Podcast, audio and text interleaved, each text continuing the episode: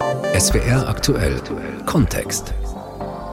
Früher waren es Briefmarken und Schallplatten. Heute sind es zum Beispiel Turnschuhe oder Pokémon-Karten. Viele Menschen sammeln gerne. Keller und Dachboden sind manchmal schon voll, aber die Sammlung noch lange nicht.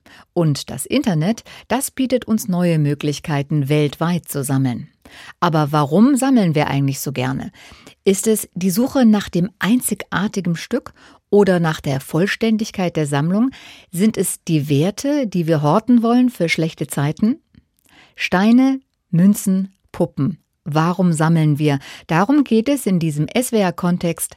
Mein Name ist Vanja Weingart. Wir fangen klein an. Kinder finden Federn oder Stöcke und alle müssen mit nach Hause. Oder im Urlaub schöne Muscheln, feiner Sand oder Andenken. Auch da sammeln wir. Und dann gibt es natürlich die vielen bekannten Sammelgebiete. Münzen, Antiquitäten oder Kunst. Das sind dann oft sehr teure Sammlungen.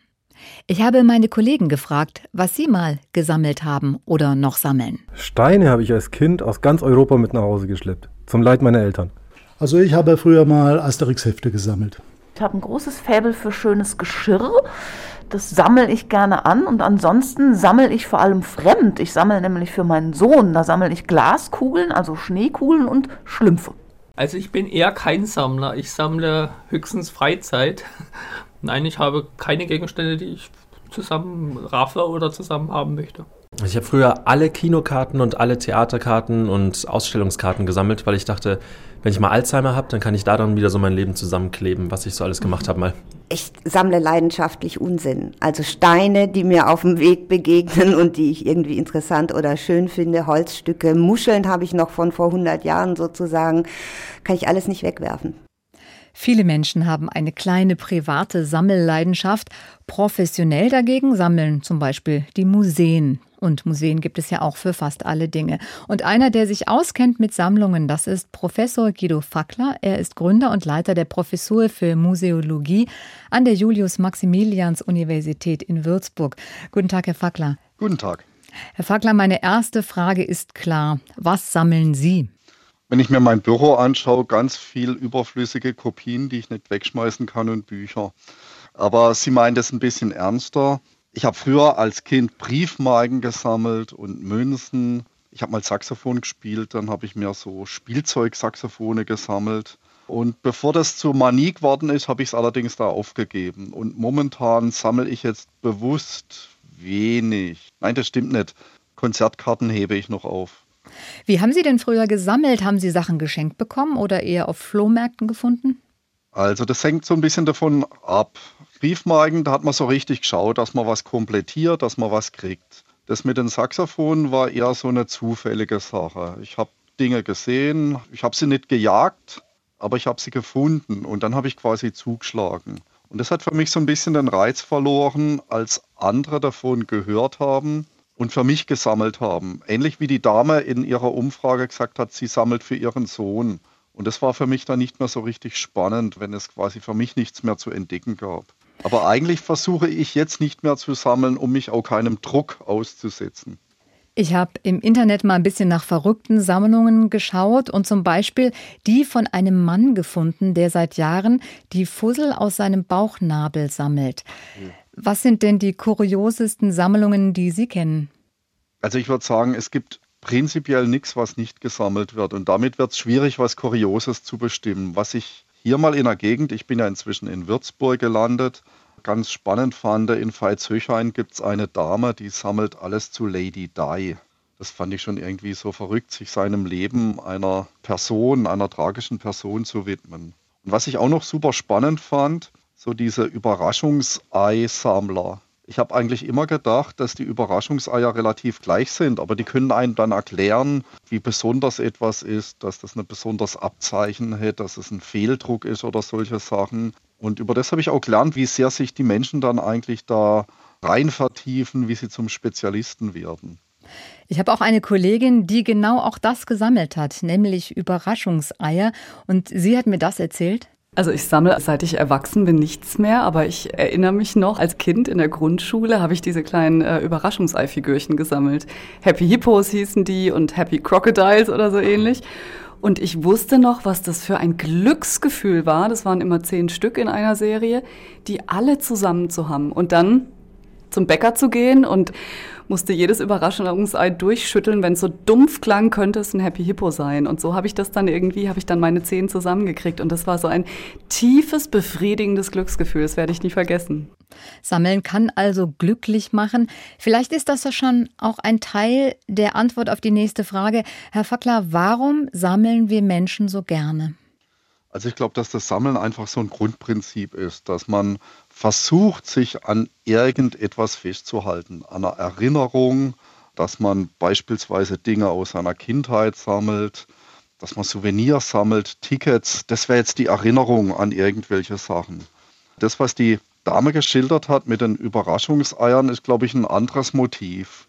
Da möchte man so ein bisschen zum Spezialisten werden. Man möchte die Serie vollständig bekommen und möchte sich auch von jemand anderem abgrenzen. Also so dieses Spezialistentum, ich habe da was Besonderes. Ich kann in diesem kleinen Bereich, in diesem Alltagsbereich zum Spezialist werden und hebe mich von anderen ab. Ich habe eine Expertise. Das ist, glaube ich, auch schon ein ganz wichtiges Motiv. Es gibt ja auch Menschen, die sammeln vor allem wertvolle Sachen oder die sammeln eben, weil sie ins Guinness-Buch der Rekorde wollen oder haben eben diese Leidenschaft für ein bestimmtes Ding. Also es gibt wohl doch auch verschiedene Motive für das Sammeln, richtig? Ja, wir haben jetzt schon verschiedene Motive gehabt. Erinnerung wäre eines. Oder ich möchte mich quasi zum Spezialisten, Experten machen. Aber ich glaube auch dieses Spekulieren, diese, diese Geldanlage spielt ja eine ganz große Rolle. Oder das, was Sie genannt haben, wäre eben auch noch so ein ästhetisches Interesse. Es gefällt mir. Ich kann es eigentlich nicht erklären, die Form, die Farben, das spielt eine ganz große Rolle.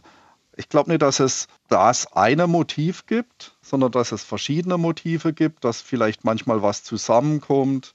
Man kommt mit so einem Thema in Berührung und entwickelt sich vielleicht zum Spezialisten oder gibt es auf, so wie ich das gemacht habe. Und dass es in seinem Leben vielleicht auch verschiedene Phasen gibt, wo man auch unterschiedlich sammelt, also wo unterschiedliche Motive wichtig werden. Spielt da auch vielleicht dieses Eichhörnchen-Prinzip mit rein? Man möchte was horten für später? In jedem Fall.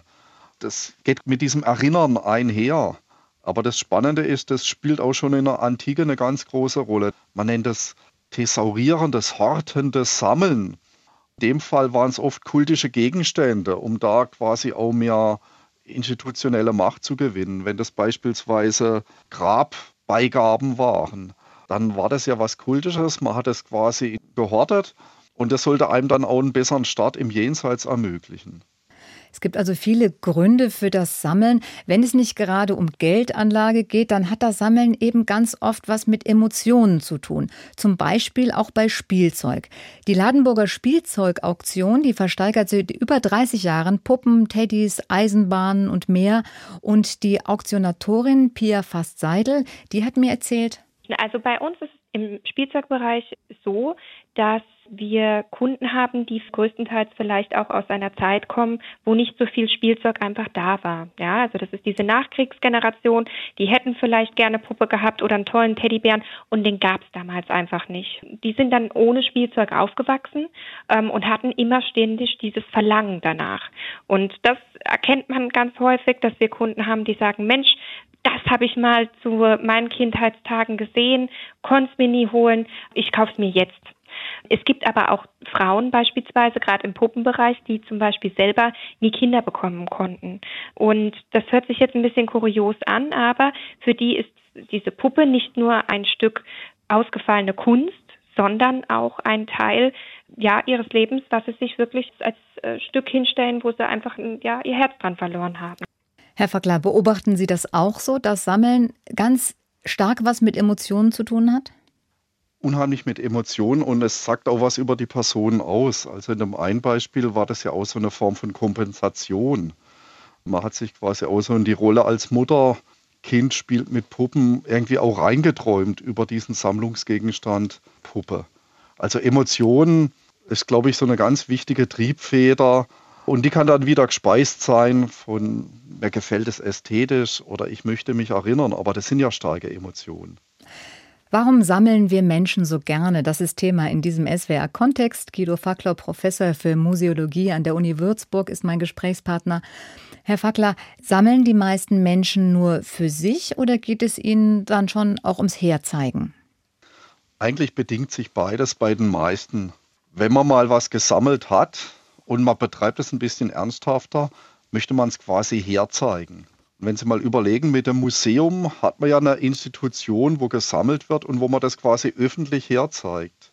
Also ich kenne auch viele Sammlungen hier auch in der Gegend, beispielsweise eine Bierseidelsammlung, die erweitern sich von einer Sammlung zum Museum, das dann alle 14 Tage mal geöffnet hat, beispielsweise.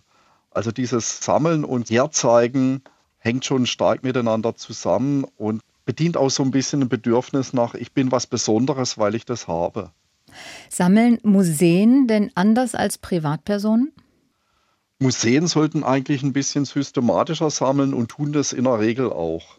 Ein einzelner Sammler will vielleicht alle Überraschungseierfiguren einer Serie haben. Ein Museum würde sagen, mir reichen einzelne Beispiele, weil ja die Gegenstände, die ein Museum sammelt, viel vielfältiger sind. Da kann man ja nicht ständig alles sammeln. Stellen Sie sich das mal vor. Man sammelt quasi punktuell, um Entwicklungen zu dokumentieren. Oder man sammelt sehr herausragende Stücke, die was mit einem historischen Ereignis zu tun haben, wo was besonders wertvoll war. Aber eigentlich immer punktuell und nie auf Vollständigkeit. Jetzt mal abgesehen vielleicht von einem Kunstmuseum, das alle Gemälde von so und so gerne hätte. Kommen wir noch zu dem Aspekt, wie sich Sammelfelder und Sammelleidenschaften mit den Jahren auch verändern. Dazu nochmal Pia Fast-Seidel von der Ladenburger Spielzeugauktion. Die Generation hat sich verändert. Es ist nicht mehr so, dass die jüngere Generation, die jetzt hinterherkommt, die sammeln nicht mehr so in Massen. Die tun sich nicht das ganze Wohnzimmer vollstellen mit Kuckucksuhren. Die haben vielleicht eine hochmoderne Wohnung, holen sich eine Kuckucksuhr und stellen die dahin. Oder im Spielzeugbereich eben, dass die sich eine französische BB, also eine französische Puppe, in die Glasvitrine hinstellen, die noch toll beleuchtet ist. Vielleicht noch irgendwie einen tollen Märklin-Wagen daneben. Die nächste Generation sammeln einfach anders. Also wir haben junges Publikum, wir haben ja Publikum international aus Russland, aus Japan und die sammeln das schon, nur eben in einer ganz anderen Liga. Herr Fackler, wie sehen Sie das durch die Jahrzehnte und Generationen? Wie verändern sich Sammelgebiete und Sammelleidenschaften? Wir leben auch in einer Zeit, die digitalisiert ist. Und wenn Sie sich mal anschauen, wie viele Leute Fotos aus ihrem täglichen Leben auf ihrem Handy sammeln, hat sich da auch was verschoben. Also ich glaube, dass es eine ganz große Rolle spielt, wie wir mit Gegenständen umgehen. Und je mehr Massenware ich habe, desto schwieriger wird es. Aber gleichzeitig haben wir im immateriellen Bereich Fotos oder Dokumente oder solche Sachen doch auch einen Bereich, wo sehr viel gesammelt wird. Ohne dass wir das jetzt vielleicht als eine Sammlung bezeichnen würden, weil wir bei Sammlung eher an was Dreidimensionales denken. Aber im Prinzip ist das eigentlich das genau selbe Motiv. Also ich glaube, dass es viel auch mit der Digitalisierung zu tun hat, dass es sich so ein bisschen verschiebt und ich glaube, dass auch eine Rolle spielt, dass das, was Sammeln früher so spannend gemacht hat, ich jage einem Gegenstand nach, dass es eigentlich durch das Internet gar nicht mehr so spannend ist, weil da kann ich viele Dinge bestellen, an die ich früher nie rangekommen wäre. Es gibt eine Japanerin mit dem Namen Marie Kondo, die ist sehr erfolgreich mit ihren Büchern, in denen sie beschreibt, wie man am besten aufräumt und auch mit weniger Sachen lebt, nach dem Motto weniger ist mehr. Und viele junge Menschen wollen ja heute mobil sein, die wollen keinen großen Hausstand haben. Sterben die Sammlerinnen und Sammler dann irgendwann aus? Ich glaube es eigentlich nicht. Ich glaube, das verlagert sich vielleicht. Vielleicht fotografiert man die Dinge mehr ab und es reicht einem. Ich muss den Gegenstand vielleicht nicht physisch besitzen, aber ich habe ein Foto davon. Also wo liegt bitte der Unterschied, ob ich jetzt aus dem Urlaub einen Stein mitbringe oder ob ich Selfies vor den unterschiedlichen Urlaubshighlights sammle? Die Erinnerung an ein Urlaubserlebnis und, und, und ist doch eigentlich gleich. Aber ich würde jetzt mal so die These wagen, das verlagert sich vom Materiellen vielleicht stärker in so was Immaterielles rein. Also würden Sie sagen, der Mensch wird immer weiter sammeln, aber er sammelt dann einfach anders? In jedem Fall. Also wenn Sie mal in die Geschichte reinschauen, wer hat denn früher gesammelt? das waren die, die sich leisten konnten. Das waren Adlige, das war der Klerus, die haben Sammlungen angelegt. Dann hat man im wissenschaftlichen Bereich gesammelt. Dann kam das Bürgertum und quasi so in der Nachkriegszeit weitet sich das immer mehr aus, quasi auf Leute, die sich das immer mehr leisten können. Also Sammeln hat, glaube ich, auch was damit zu tun, mit einem bestimmten Bewusstsein dafür, dass ich irgendwas festhalten, dokumentieren möchte. Aber gleichzeitig muss ich auch die Möglichkeiten haben zu sammeln. Und das hat sich enorm verändert mit den 70er, 80er Jahren mit der Massenproduktion. Also, dass man jetzt Überraschungseier sammelt, das wäre vorher quasi so nicht denkbar gewesen. Aber das ist auch so eine Demokratisierung des Sammelns. Und es fokussiert sich dann mehr auf Gegenstände, die man sich eben leisten kann. Und vielleicht ist das Materielle irgendwann jetzt auch stärker durch und ich sammle mein Leben halt in Bildern. Also den Eindruck habe ich so bei der jungen Generation, wenn man so sieht, dass die von allem Selfies machen. Ich hätte vielleicht eben die Muschel mitgenommen und hätte halt den Sonnenuntergang nicht fotografieren können und jetzt sieht es halt anders aus. Das war Professor Guido Fackler. Er ist Gründer und Leiter der Professur für Museologie an der Julius-Maximilians-Universität in Würzburg. Und das war der SWR Kontext. Steine, Münzen, Puppen. Warum sammeln wir? Von Vanja Weingart.